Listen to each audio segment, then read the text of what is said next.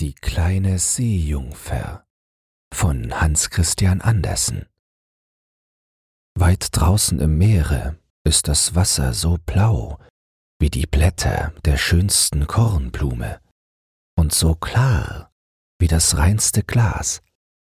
Aber es ist sehr tief, tiefer als irgendein Ankertau reicht. Viele Kirchtürme müssten aufeinandergestellt werden, um vom Boden bis über das Wasser zu reichen. Dort unten wohnt das Meervolk. Nun muss man aber nicht glauben, dass da nur der nackte weiße Sandboden sei. Nein, da wachsen die sonderbarsten Bäume und Pflanzen, die so geschmeidig im Stiele und in den Blättern sind, dass sie sich bei der geringsten Bewegung des Wassers rühren, als ob sie lebten. Alle kleinen und großen Fische schlüpfen zwischen den Zweigen hindurch, wie hier oben die Vögel durch die Bäume. An der tiefsten Stelle liegt des Meerkönigs Schloss. Die Mauern sind von Korallen und die langen Spitzbogenfenster vom klarsten Bernstein, aber das Dach bilden Muschelschalen, die sich öffnen und schließen, je nachdem das Wasser strömt. Es sieht herrlich aus, denn in jeder liegen strahlende Perlen.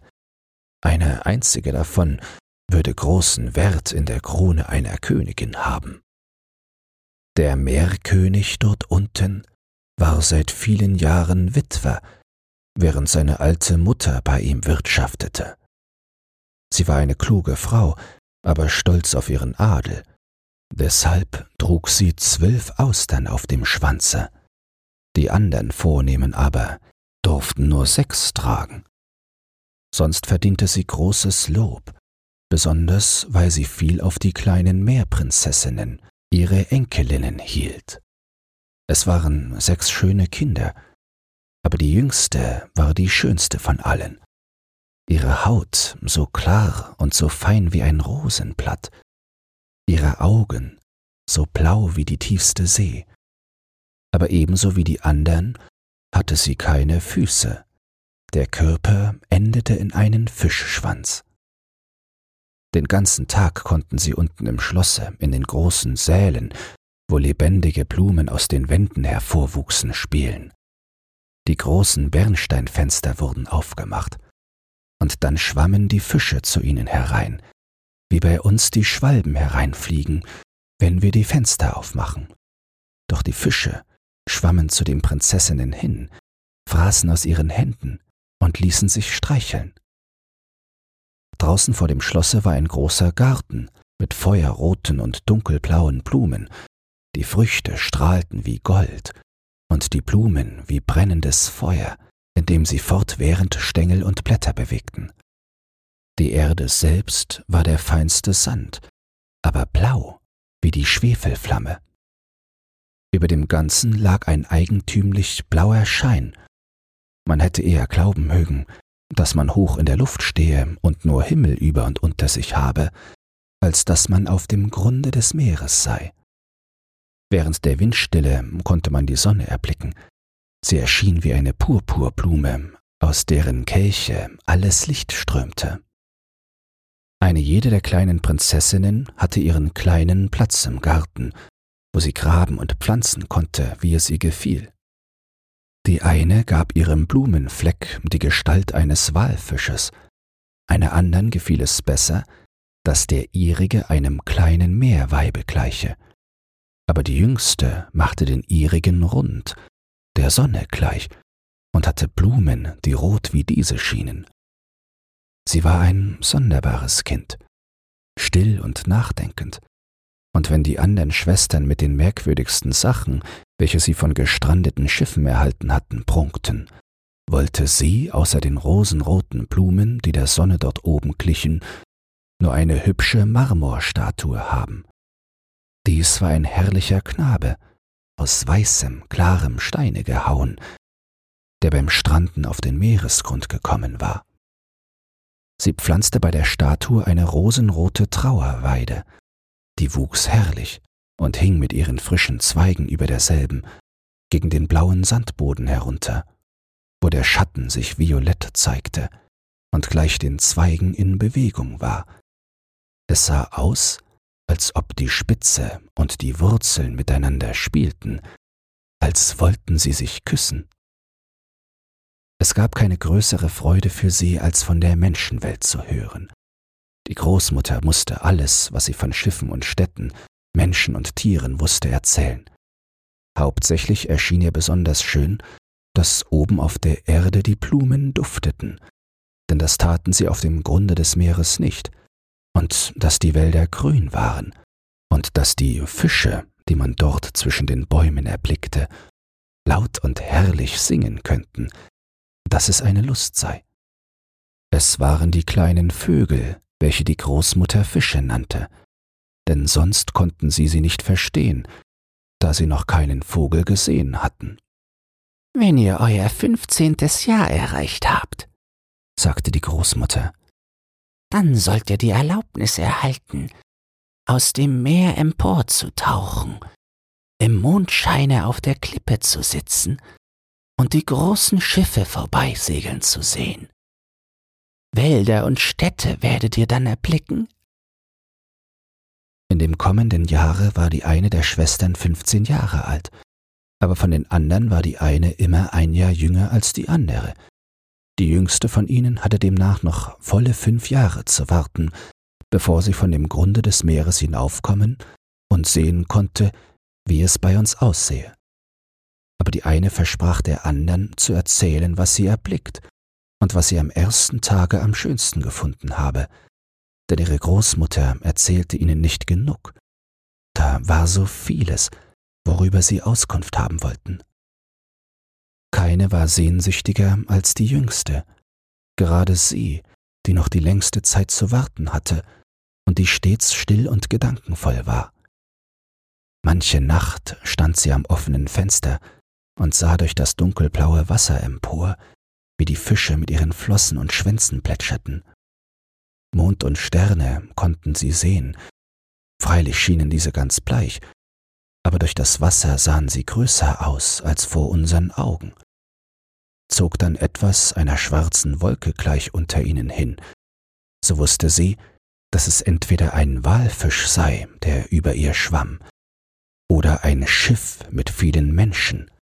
Die dachten sicher nicht daran, dass eine liebliche kleine Seejungfer unten stehe und ihre weißen Hände gegen den Kiel emporstrecke. Nun war die älteste Prinzessin fünfzehn Jahre alt und durfte über die Meeresfläche emporsteigen. Als sie zurückkam, hatte sie hunderterlei zu erzählen, aber das Schönste, sagte sie, sei im Mondschein auf einer Sandbank in der ruhigen See zu liegen und die nahegelegene Küste mit der großen Stadt zu betrachten, wo die Lichter gleich hundert Sternen blinkten, die Musik das Lärmen und Toben von Wagen und Menschen zu hören, die vielen Kirchtürme zu sehen und das Läuten der Glocken zu vernehmen. Oh, wie horchte die jüngste Schwester auf, und wenn sie später abends am offenen Fenster stand und durch das dunkelblaue Wasser emporblickte, gedachte sie der großen Stadt mit dem Lärmen und Toben, dann glaubte sie die Kirchenglocken bis zu sich herunterläuten hören zu können. Im folgenden Jahre erhielt die zweite Schwester die Erlaubnis, aus dem Wasser emporzusteigen und zu schwimmen, wohin sie wolle. Sie tauchte auf, als die Sonne unterging, und dieser Anblick fand sie sei das Schönste. Der ganze Himmel habe wie Gold ausgesehen, und die Schönheit der Wolken konnte sie nicht genug beschreiben. Rot und Violett waren sie über ihr dahingesegelt, aber weit schneller als diese flog einem langen weißen Schleier gleich ein Schwarm wilder Schwäne über das Wasser hin, wo die Sonne stand.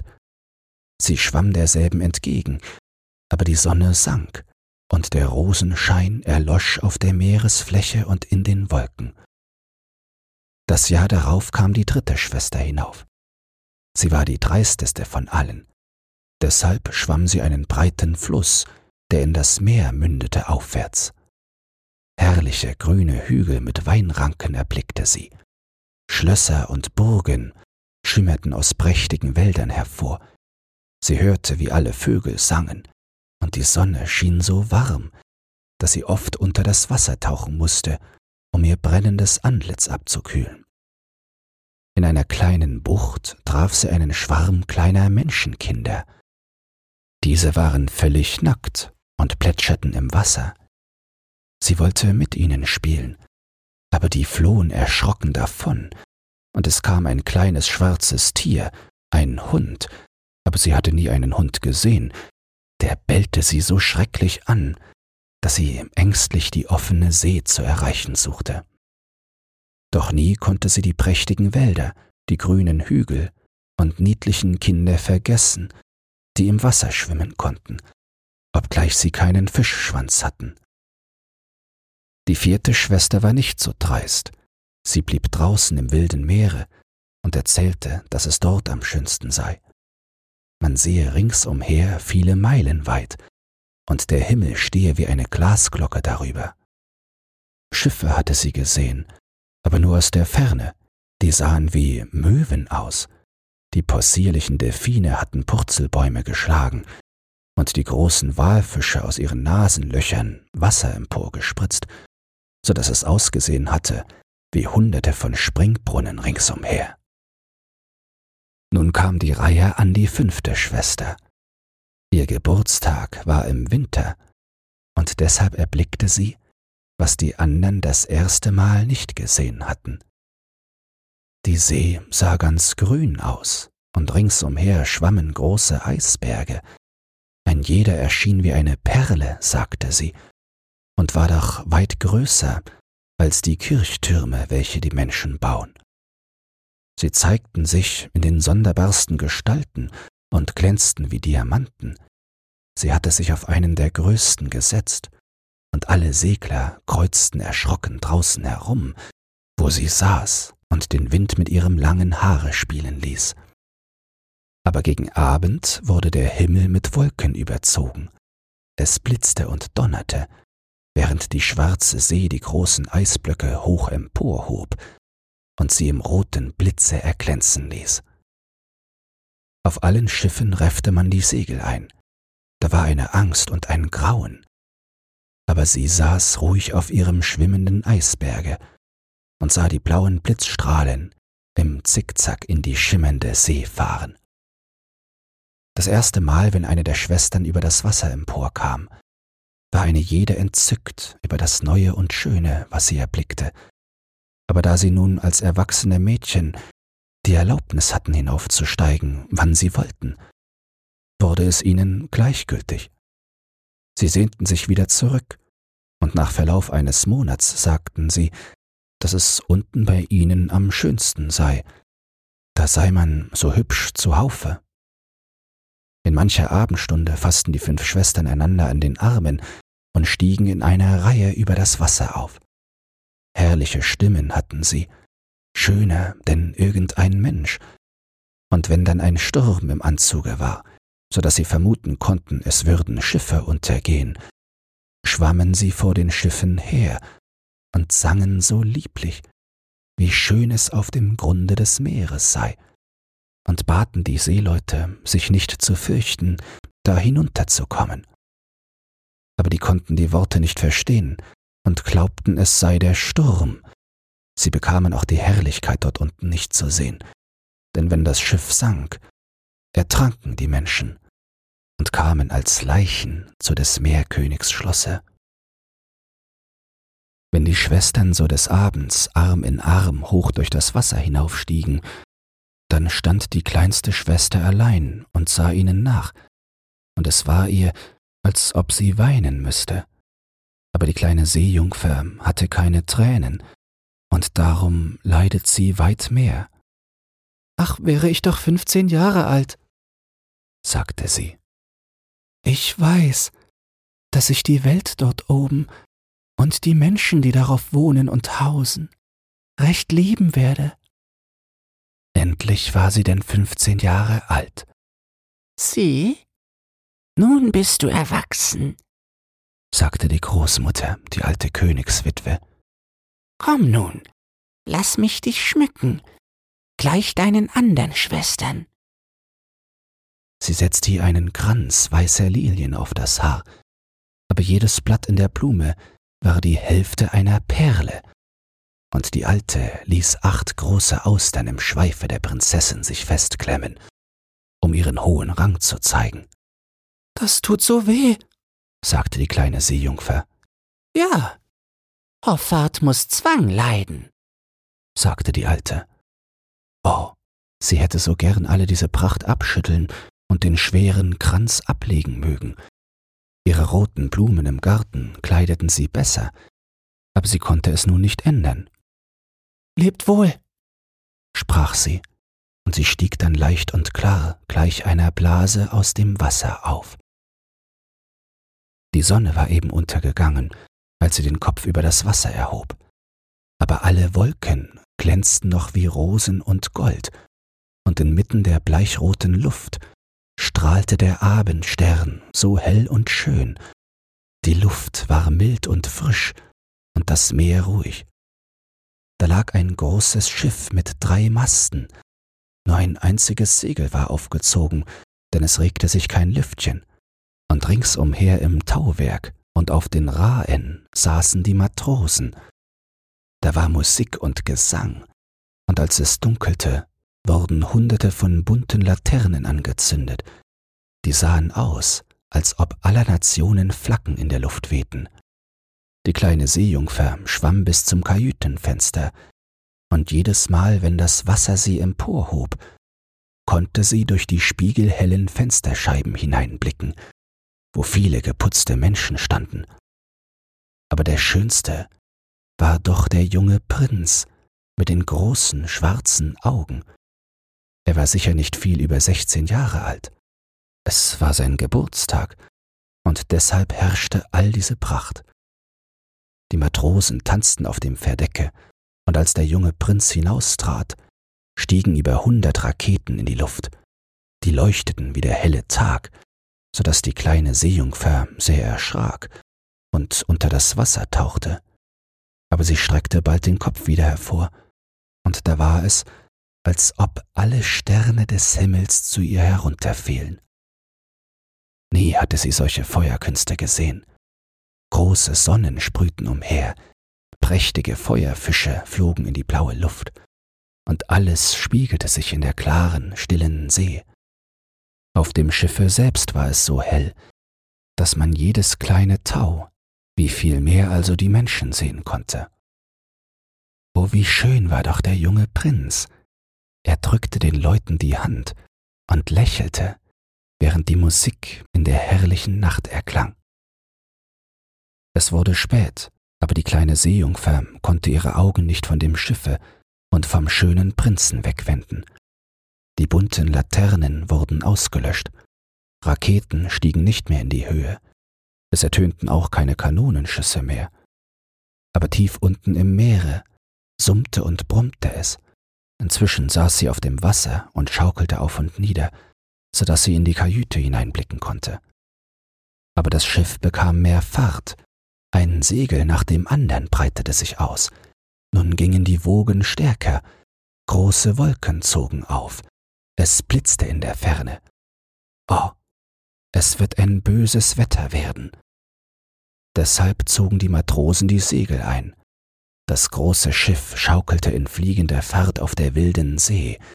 Das Wasser erhob sich wie große schwarze Berge, die über die Masten rollen wollten. Aber das Schiff tauchte wie ein Schwan zwischen den hohen Wogen nieder und ließ sich wieder auf die hochgetürmten Wasser heben. Der kleinen Seejungfer dünkte es, eine recht lustige Fahrt zu sein, aber so erschien es den Seeleuten nicht. Das Schiff knackte und krachte, die dicken Planken bogen sich bei den starken Stößen. Die See stürzte in das Schiff hinein. Der Mast brach mitten durch, als ob es ein Rohr wäre, und das Schiff legte sich auf die Seite, während das Wasser in den Raum eindrang. Nun sah die kleine Seejungfer, dass sie in Gefahr waren. Sie musste sich selbst vor den Balken und Stücken vom Schiffe, die auf dem Wasser trieben, in Acht nehmen. Einen Augenblick war es so finster, dass sie nicht das Mindeste sah, aber wenn es dann wieder blitzte, wurde es wieder so hell, dass sie alle auf dem Schiffe erkennen konnte. Besonders suchte sie den jungen Prinzen, und sie sah ihn, als das Schiff sich teilte, in das tiefe Meer versinken. Sogleich wurde sie ganz vergnügt, denn nun kam er zu ihr herunter. Aber da gedachte sie, dass die Menschen nicht im Wasser leben können und dass er nicht anders als tot zum Schlosse ihres Vaters hinuntergelangen könnte. Nein, sterben durfte er nicht. Deshalb schwamm sie hin zwischen Balken und Planken, die auf der See trieben, und vergaß völlig, dass diese sie hätten zerquetschen können. Sie tauchte tief unter das Wasser und stieg wieder hoch zwischen den Wogen empor und gelangte am Ende so zu dem Prinzen hin, der nicht länger in der stürmischen See schwimmen konnte. Seine Arme und Beine begannen zu ermatten, die schönen Augen schlossen sich. Er hätte sterben müssen, wäre die kleine Seejungfer nicht herzugekommen. Sie hielt seinen Kopf über das Wasser empor und ließ sich dann mit ihm von den Wogen treiben, wohin sie wollten. Am Morgen war das böse Wetter vorüber. Von dem Schiffe war kein Span zu erblicken. Die Sonne stieg rot und glänzend aus dem Wasser empor. Es war, als ob es des Prinzen Wangen Leben dadurch erhielten, aber die Augen blieben geschlossen. Die Seejungfer küsste seine hohe, schöne Stirn und strich sein nasses Haar zurück. Er kam mir vor wie die Marmorstatue in ihrem kleinen Garten. Sie küsste ihn wieder und wünschte, dass er lebte. Nun erblickte sie vor sich das feste Land, hohe blaue Berge, auf deren Gipfeln der weiße Schnee glänzte, als wären es Schwäne, die dort lägen. Unten an der Küste waren herrliche grüne Wälder, und vorn lag eine Kirche oder ein Kloster, das wusste sie nicht recht, aber ein Gebäude war es. Zitronen- und Apfelsinenbäume wuchsen im Garten, und vor dem Tore standen hohe Palmenbäume. Die See bildete hier eine kleine Bucht, da war sie still, aber sehr tief, gerade auf die Klippe zu, wo der weiße feine Sand aufgespült war, schwamm sie mit dem schönen Prinzen, legte ihn in den Sand, sorgte aber besonders dafür, dass der Kopf hoch im warmen Sonnenscheine lag. Nun läuteten alle Glocken in dem großen weißen Gebäude, und es kamen viele junge Mädchen durch den Garten. Da schwamm die kleine Seejungfer weiter hinaus, hinter einige hohe Steine, die aus dem Wasser hervorragten, legte Seeschaum auf ihr Haar und ihre Brust, so dass niemand ihr kleines Gesicht sehen konnte. Und dann passte sie auf, wer zu dem armen Prinzen kommen würde. Es währte nicht lange, da kam ein junges Mädchen dorthin. Sie schien sehr zu erschrecken, aber nur einen Augenblick. Dann holte sie mehrere Menschen, und die Seejungfer sah, dass der Prinz zum Leben zurückkam und dass er alle anlächelte. Aber ihr lächelte er nicht zu. Er wusste ja auch nicht, dass sie ihn gerettet hatte. Sie war sehr betrübt, und als er in das große Gebäude hineingeführt wurde, tauchte sie traurig unter das Wasser und kehrte zum Schlosse ihres Vaters zurück. Immer war sie still und nachdenkend gewesen, aber nun wurde sie es noch weit mehr. Die Schwestern fragten sie, was sie das erste Mal dort oben gesehen habe, aber sie erzählte nichts. Manchen Abend und Morgen stieg sie hinauf, wo sie den Prinzen verlassen hatte. Sie sah, wie die Früchte des Gartens reisten und abgepflückt wurden. Sie sah, wie der Schnee auf den hohen Bergen schmolz. Aber den Prinzen erblickte sie nicht, und deshalb kehrte sie immer betrübter heim. Da war es ihr einziger Trost, in ihrem kleinen Garten zu sitzen und die Arme um die schöne Marmorstatue zu schlingen, die dem Prinzen glich. Aber ihre Blumen pflegte sie nicht. Sie wuchsen wie in einer Wildnis über die Gänge hinaus und flochten ihre langen Stiele und Blätter in die Zweige der Bäume hinein, so dass es dort dunkel war. Zuletzt konnte sie es nicht länger aushalten, sondern sagte es einer ihrer Schwestern. und gleich erfuhren es die anderen, aber niemand weiter als diese und einige andere Seejungfern, die es nur ihren nächsten Freundinnen weitersagten. Eine von ihnen wusste, wer der Prinz war. Sie hatte auch das Fest auf dem Schiffe gesehen und gab an, woher er war und wo sein Königreich lag.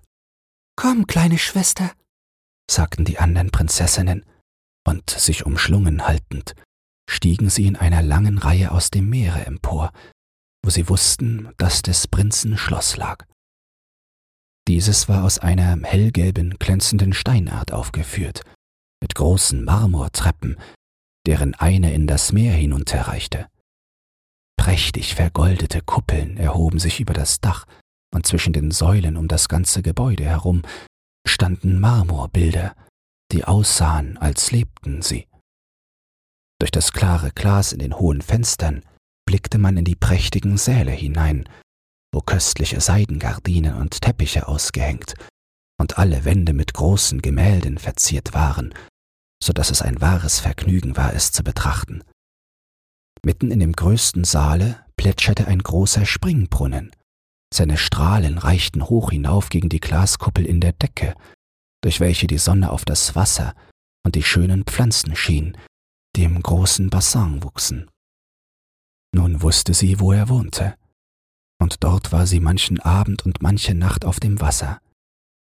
Sie schwamm dem Lande weit näher, als eine der anderen es gewagt hätte. Ja, sie ging den schmalen Kanal hinauf, unter den prächtigen Marmoraltan, welcher einen großen Schatten über das Wasser warf. Hier saß sie und betrachtete den jungen Prinzen, der da glaubte, er sei ganz allein in dem hellen Mondscheine. Sie sah ihn manchen Abend mit Musik in seinem prächtigen Boote segeln, auf dem Flaggen wehten. Sie lauschte durch das grüne Schilf hervor, und ergriff der Wind ihren langen silberweißen Schleier, und jemand sah ihn, so glaubte er, es sei ein Schwan, der die Flügel ausbreite.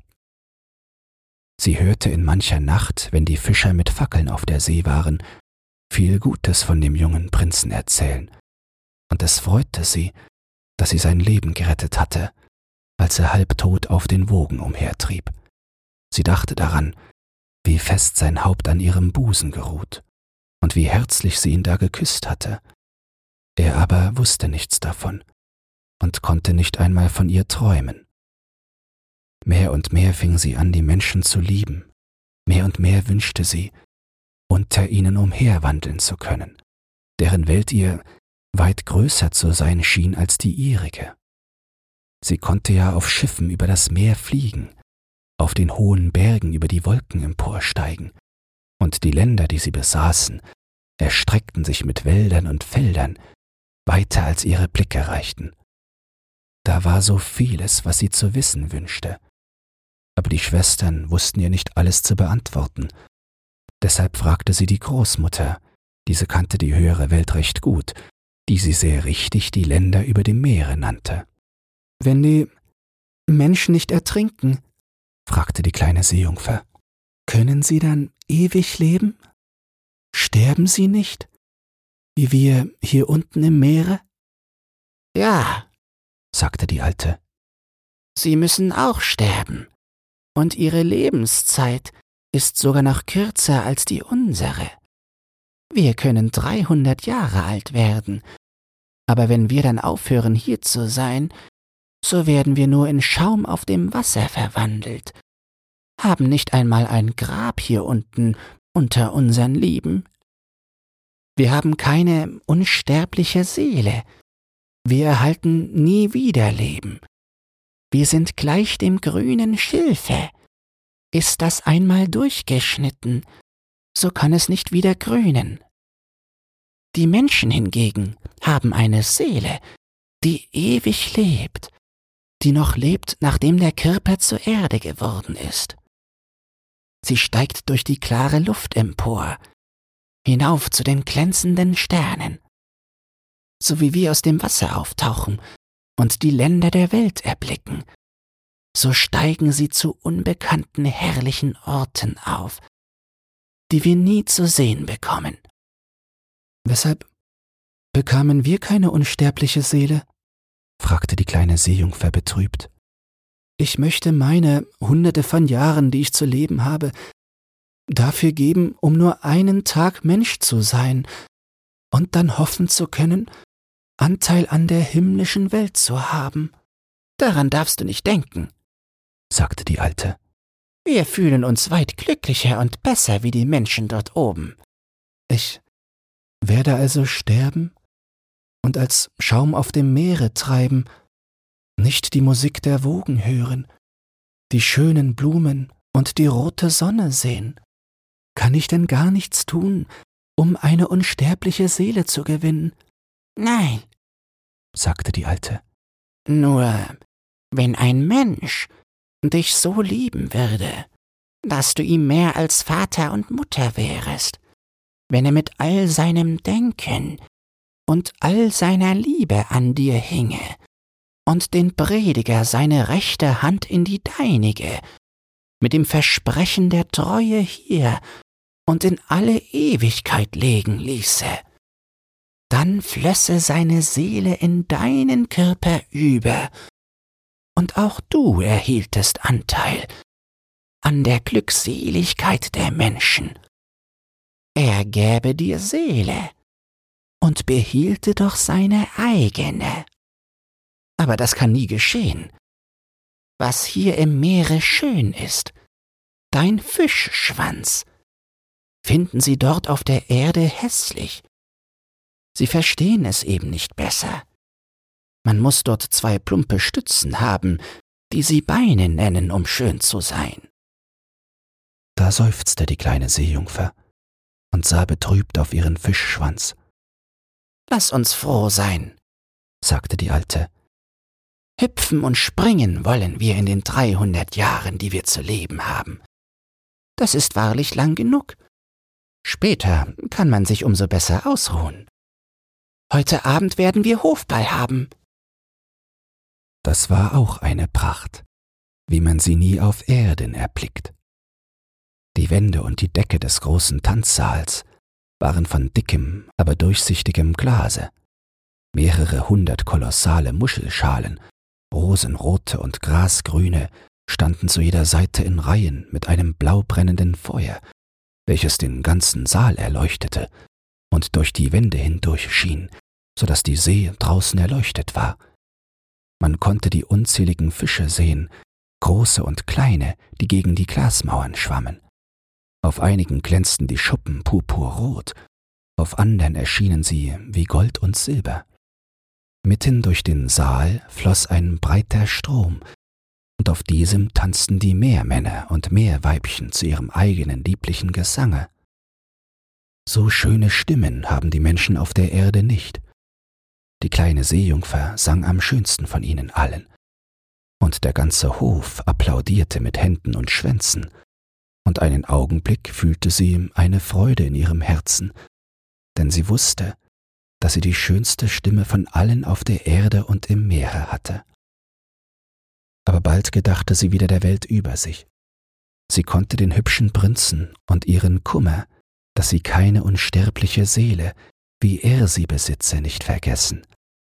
Deshalb schlich sie sich aus ihres Vaters Schlosse hinaus, und während alles drinnen Gesang und Frohsinn war, saß sie betrübt in ihrem kleinen Garten da hörte sie das Waldhorn durch das Wasser ertönen und dachte, nun segelt er sicher dort oben, er, an dem meine Sinne hangen und in dessen Hand ich meines Lebens Glück legen möchte. Alles will ich wagen, um ihn und eine unsterbliche Seele zu gewinnen. Während meine Schwestern dort in meines Vaters Schlosse tanzen, will ich zur Meerhexe gehen vor der mir immer so bange gewesen ist. Aber sie kann vielleicht raten und helfen. Nun ging die kleine Seejungfer aus ihrem Garten hinaus nach den brausenden Strudeln, hinter denen die Hexe wohnte. Den Weg hatte sie früher nie zurückgelegt. Da wuchsen keine Blumen, kein Seegras, nur der nackte graue Sandboden erstreckte sich gegen die Strudel hin, wo das Wasser gleich brausenden Mühlrädern herumwirbelte und alles, was er erfasste, mit sich in die Tiefe riss. Mitten zwischen diesen zermalmenden Wirbeln musste sie hindurch, um in den Bereich der Meerhexe zu gelangen. Und hier war eine lange Strecke kein anderer Weg, als über warmen, sprudelnden Schlamm. Diesen nannte die Hexe ihren Torfmoor.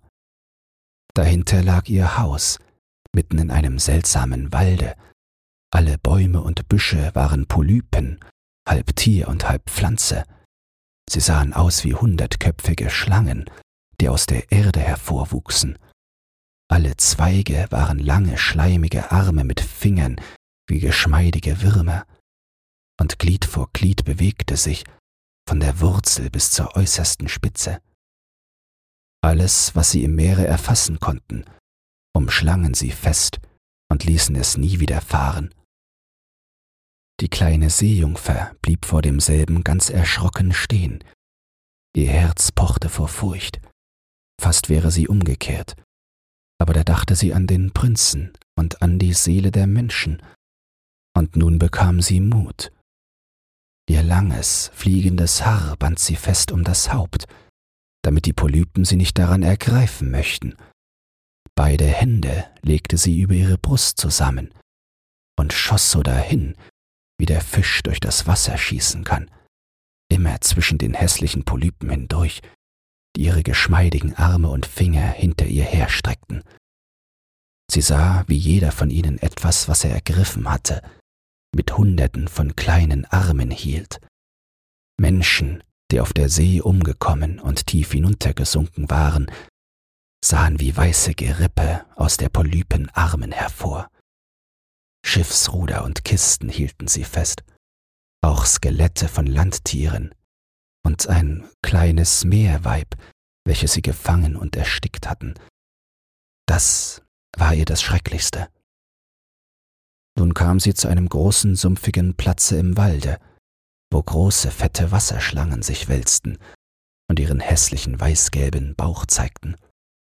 Mitten auf dem Platze war ein Haus, von weißen Knochen ertrunkener Menschen errichtet. Da saß die Meerhexe und ließ eine Kröte aus ihrem Munde fressen, wie die Menschen einen kleinen Kanarienvogel Zucker zu essen geben. Die hässlichen fetten Wasserschlangen nannte sie ihre kleinen Küchlein und ließ sie sich auf ihrer großen, schwammigen Brust wälzen. Ich weiß schon, was du willst, sagte die Meerhexe. Es ist zwar dumm von dir, doch du sollst deinen Willen haben, denn er wird dich ins Unglück stürzen, meine schöne Prinzessin. Du willst gern deinen Fischschwanz los sein und stattdessen zwei Stützen, wie die Menschen zum Gehen haben, damit der junge Prinz sich in dich verliebt und du ihn und eine unsterbliche Seele erhalten kannst. Dabei lachte die Hexe laut und widerlich, so dass die Kröte und die Schlangen auf die Erde fielen, wo sie sich wälzten. Du kommst gerade zur rechten Zeit, sagte die Hexe. Morgen, wenn die Sonne aufgeht, könnte ich dir nicht helfen, bis wieder ein Jahr um wäre. Ich werde dir einen Trank bereiten. Mit dem musst du, bevor die Sonne aufgeht, nach dem Lande schwimmen, dich dort an das Ufer setzen und ihn trinken. Dann verschwindet dein Schwanz und schrumpft zu dem, was die Menschen niedliche Beine nennen, zusammen. Aber es tut weh. Es ist, als ob ein scharfes Schwert dich durchdränge. Alle, die dich sehen, werden sagen, du seist das schönste Menschenkind, das sie je gesehen hätten. Du behältst deinen schwebenden Gang. Keine Tänzerin kann sich so leicht bewegen wie du. Aber jeder Schritt, den du machst, ist, als ob du auf scharfe Messer trätest als ob dein Blut fließen müsste. Willst du alles dieses leiden? So werde ich dir helfen. Ha! sagte die kleine Seejungfer mit bebender Stimme und gedachte des Prinzen und der unsterblichen Seele. Aber bedenke, sagte die Hexe, hast du erst menschliche Gestalt bekommen, so kannst du nie wieder eine Seejungfer werden. Du kannst nie durch das Wasser zu deinen Schwestern und zum Schlosse deines Vaters zurück.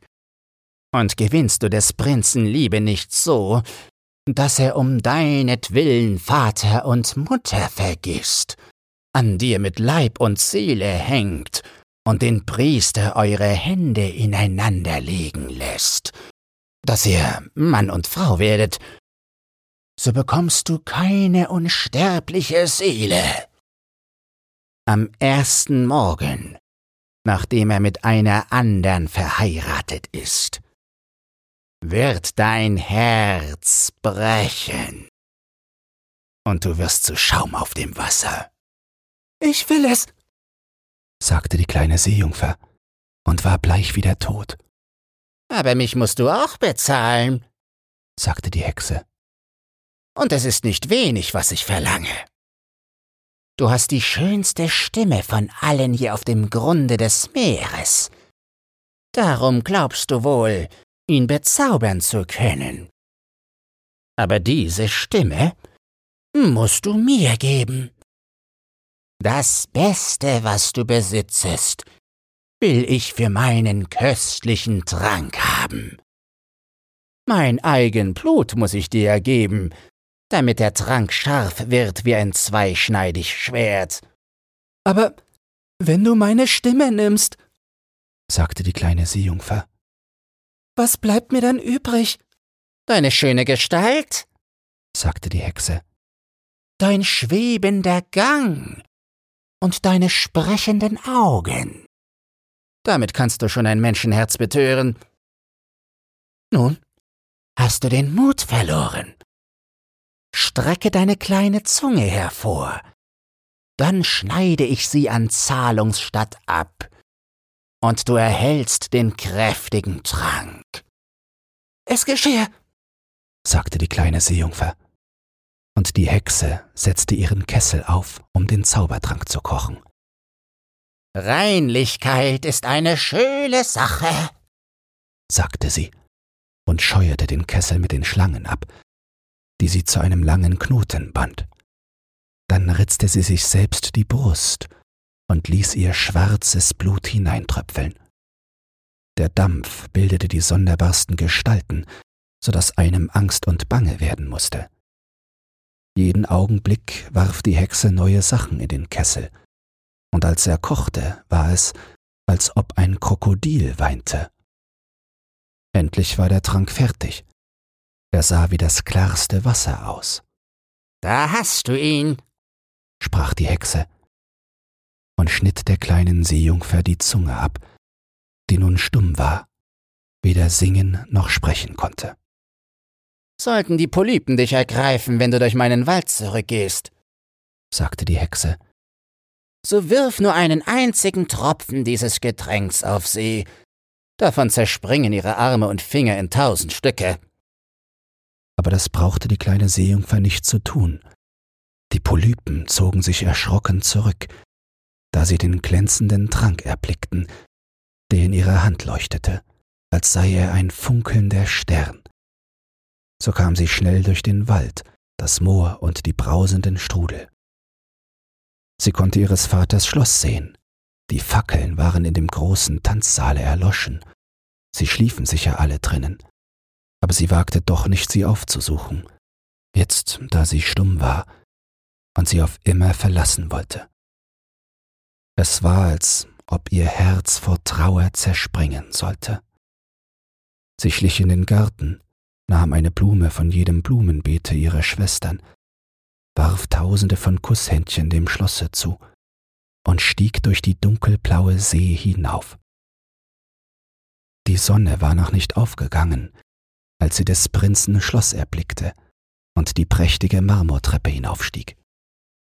Der Mond schien herrlich klar, die kleine Seejungfer trank den brennenden, scharfen Trank, und es war, als ginge ein zweischneidiges Schwert durch ihren feinen Körper. Sie fiel dabei in Ohnmacht und lag wie tot da.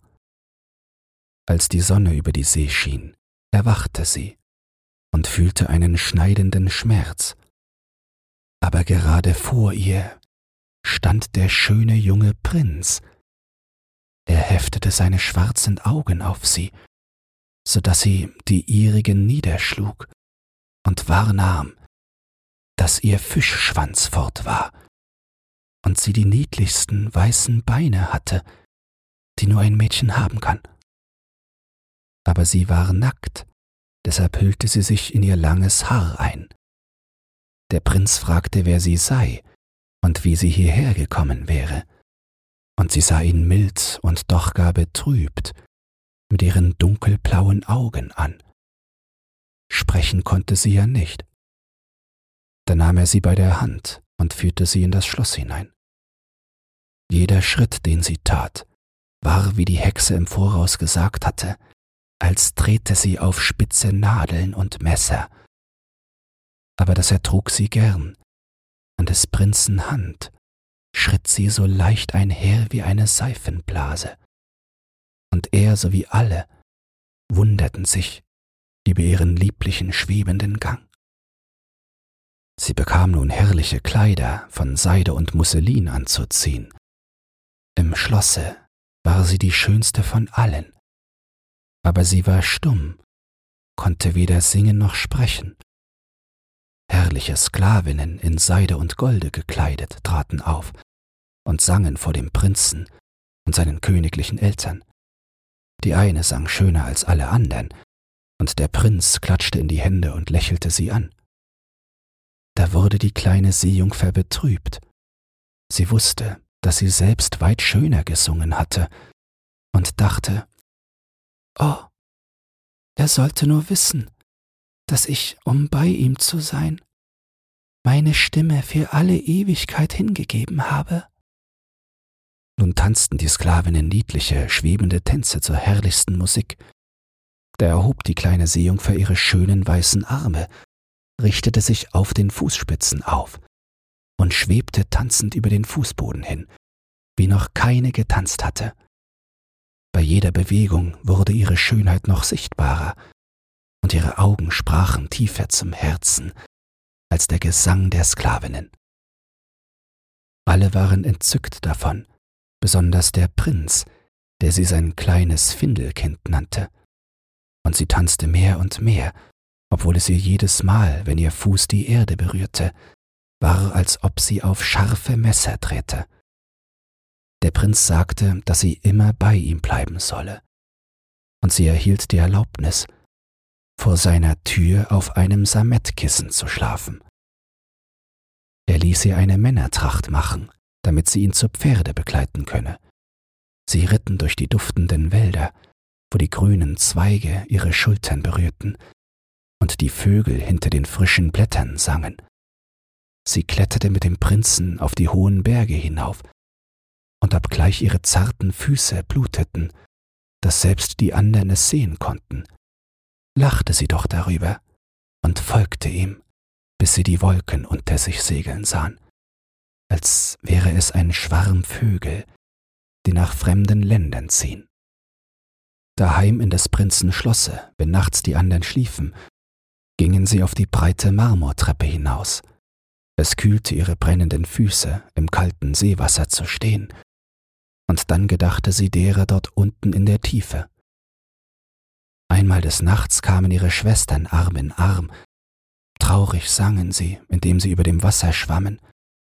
Sie winkte ihnen, und sie erkannten sie und erzählten ihr, wie sehr sie alle betrübt seien. Darauf besuchten sie dieselben in jeder Nacht, und einmal erblickte sie weit draußen ihre alte Großmutter, die in vielen Jahren nicht über der Meeresfläche gewesen war, und den Meerkönig mit seiner Krone auf dem Haupte. Sie streckten die Hände nach ihr aus, wagten sich aber dem Lande nicht so nahe wie die Schwestern. Tag für Tag wurde sie dem Prinzen lieber. Er liebte sie, wie man ein gutes, liebes Kind liebt. Aber sie zu seiner Königin zu machen, kam ihm nicht in den Sinn. Und seine Frau musste sie doch werden, sonst erhielt sie keine unsterbliche Seele und musste an seinem Hochzeitsmorgen zu Schaum auf dem Meere werden. Liebst du mich nicht am meisten von ihnen allen? schien in der kleinen Seejungfer Augen zu sagen, wenn er sie in seine Arme nahm und ihre schöne Stirn küsste. Ja, du bist mir die Liebste, sagte der Prinz, denn du hast das beste Herz von allen. Du bist mir am meisten ergeben und gleichst einem jungen Mädchen, das ich einmal sah, aber sicher nie wiederfinde. Ich war auf einem Schiffe, welches strandete. Die Wellen warfen mich bei einem heiligen Tempel an das Land, wo mehrere junge Mädchen den Dienst verrichteten.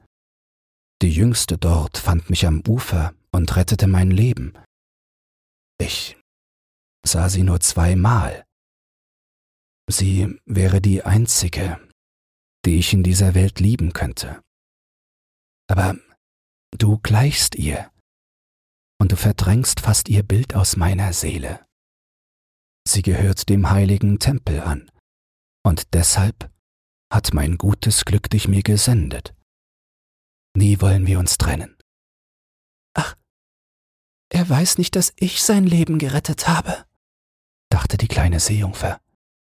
Ich trug ihn über das Meer zum Walde hin, wo der Tempel steht. Ich saß hinter dem Stamme und sah, ob keine Menschen kommen würden. Ich sah das hübsche Mädchen, die er mehr liebt als mich. Sie seufzte tief. Weinen konnte sie nicht. Das Mädchen gehört dem heiligen Tempel an, hat er gesagt. Sie kommt nie in die Welt hinaus. Sie begegnen sich nicht mehr. Ich bin bei ihm, sehe ihn jeden Tag. Ich will ihn pflegen, lieben, ihm mein Leben opfern. Aber nun sollte der Prinz sich verheiraten und des Nachbarkönigs schöne Tochter zur Frau bekommen, erzählte man. Deshalb rüstete er ein so prächtiges Schiff aus. Der Prinz reist, um des Nachbarkönigs Länder zu besichtigen, so heißt es wohl. Aber es geschieht, um des Nachbarkönigs Tochter zu sehen. Ein großes Gefolge soll ihn begleiten. Die kleine Seejungfer schüttelte das Haupt und lächelte. Sie kannte des Prinzen Gedanken weit besser als alle anderen. Ich muss reisen, hatte er zu ihr gesagt. Ich muss die schöne Prinzessin sehen. Meine Eltern verlangen es, aber sie wollen mich nicht zwingen, sie als meine Braut heimzuführen. Ich kann sie nicht lieben. Sie gleicht nicht dem schönen Mädchen im Tempel, dem du ähnelst. Sollte ich einst eine Braut wählen, so würdest du es eher sein, mein stummes Findelkind mit den sprechenden Augen und er küsste ihren roten Mund, spielte mit ihrem langen Haare und legte sein Haupt an ihr Herz, so dass dieses von Menschenglück und einer unsterblichen Seele träumte. Du fürchtest doch das Meer nicht, mein stummes Kind, sagte er, als sie auf dem prächtigen Schiffe standen, welches sie nach den Ländern des Nachbarkönigs führen sollte. Er erzählte ihr vom Sturme und von der Windstille, von seltsamen Fischen in der Tiefe und von dem, was die Taucher dort gesehen. Und sie lächelte bei seiner Erzählung. Sie wusste ja besser als sonst jemand, was auf dem Grunde des Meeres vorging. In der mondhellen Nacht, wenn alle schliefen, bis auf den Steuermann, der am Steuerruder stand, saß sie am Bord des Schiffes und starrte durch das klare Wasser hinunter. Sie glaubte ihres Vaters Schloss zu erblicken, Hoch oben stand die Großmutter mit der Silberkrone auf dem Haupte und starrte durch die reißenden Ströme zu des Schiffes Kiel empor. Da kamen ihre Schwestern über das Wasser hervor und schauten sie traurig an und rangen ihre weißen Hände. Sie winkte ihnen, lächelte und wollte erzählen, dass es ihr gut und glücklich ginge. Aber der Schiffsjunge näherte sich ihr, und die Schwestern tauchten unter, so dass er glaubte, das Weiße, was er gesehen, sei Schaum auf der See gewesen. Am nächsten Morgen segelte das Schiff in den Hafen von des Nachbarkönigs prächtiger Stadt. Alle Kirchenglocken läuteten, und von den hohen Türmen wurden die Posaunen geblasen, während die Soldaten mit fliegenden Fahnen und blitzenden Bajonetten dastanden. Jeder Tag führte ein Fest mit sich. Bälle und Gesellschaften folgten einander. Aber die Prinzessin war noch nicht da. Sie werde weit von ihr entfernt in einem heiligen Tempel erzogen, sagten sie. Dort lerne sie alle königlichen Tugenden. Endlich traf sie ein.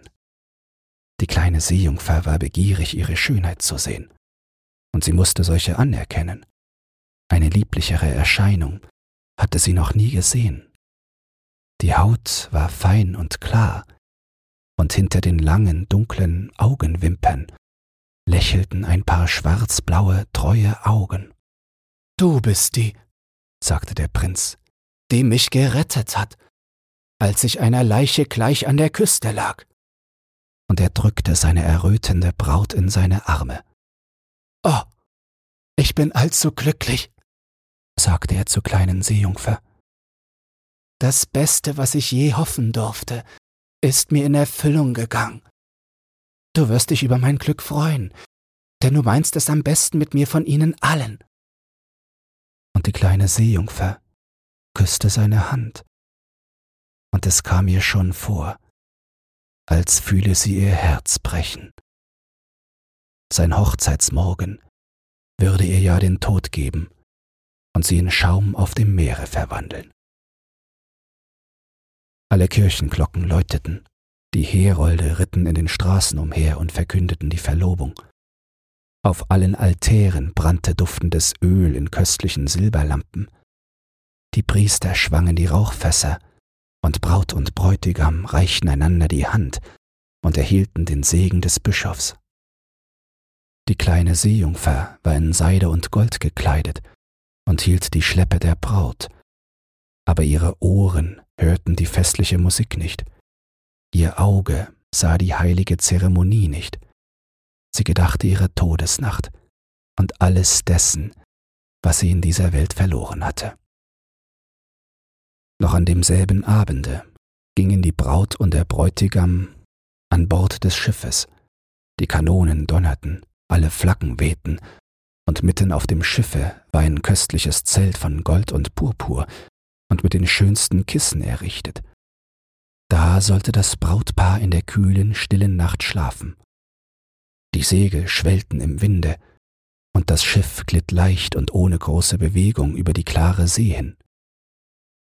Als es dunkelte, wurden bunte Lampen angezündet, und die Seeleute tanzten lustig auf dem Verdecke.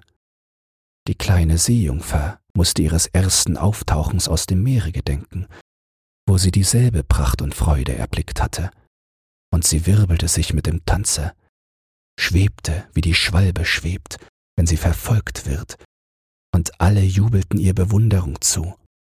Nie hatte sie so herrlich getanzt. Es schnitt ihr wie scharfe Messer in die zarten Füße, aber sie fühlte es nicht. Es schnitt ihr noch schmerzlicher durch das Herz. Sie wusste, es sei der letzte Abend, an dem sie ihn erblickte für den sie ihre Verwandten und ihre Heimat verlassen, ihre schöne Stimme dahingegeben und täglich unendliche Qualen ertragen hatte, ohne dass er es mit einem Gedanken ahnte. Es war die letzte Nacht, dass sie dieselbe Luft mit ihm einatmete, das tiefe Meer und den sternenhellen Himmel erblickte. Eine ewige Nacht ohne Gedanken und Traum harrte ihrer, die keine Seele hatte keine Seele gewinnen konnte. Und alles war Freude und Heiterkeit auf dem Schiffe, bis über Mitternacht hinaus. Sie lachte und tanzte mit Todesgedanken im Herzen. Der Prinz küsste seine schöne Braut, und sie spielte mit seinem schwarzen Haare, und Arm in Arm gingen sie zur Ruhe in das prächtige Zelt. Es wurde still auf dem Schiffe.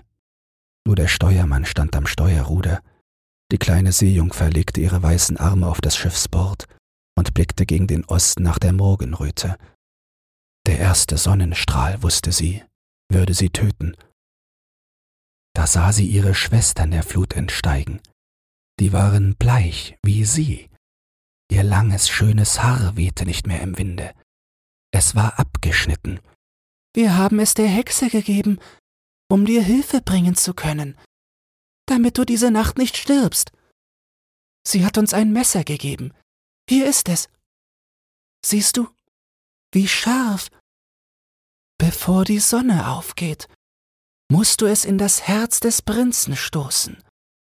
Und wenn dann das warme Blut auf deine Füße spritzt, so wachsen diese in einen Fischschwanz zusammen, und du wirst wieder eine Seejungfer, kannst zu uns herabsteigen und lebst deine dreihundert Jahre bevor du zu totem, salzigem Seeschaume wirst.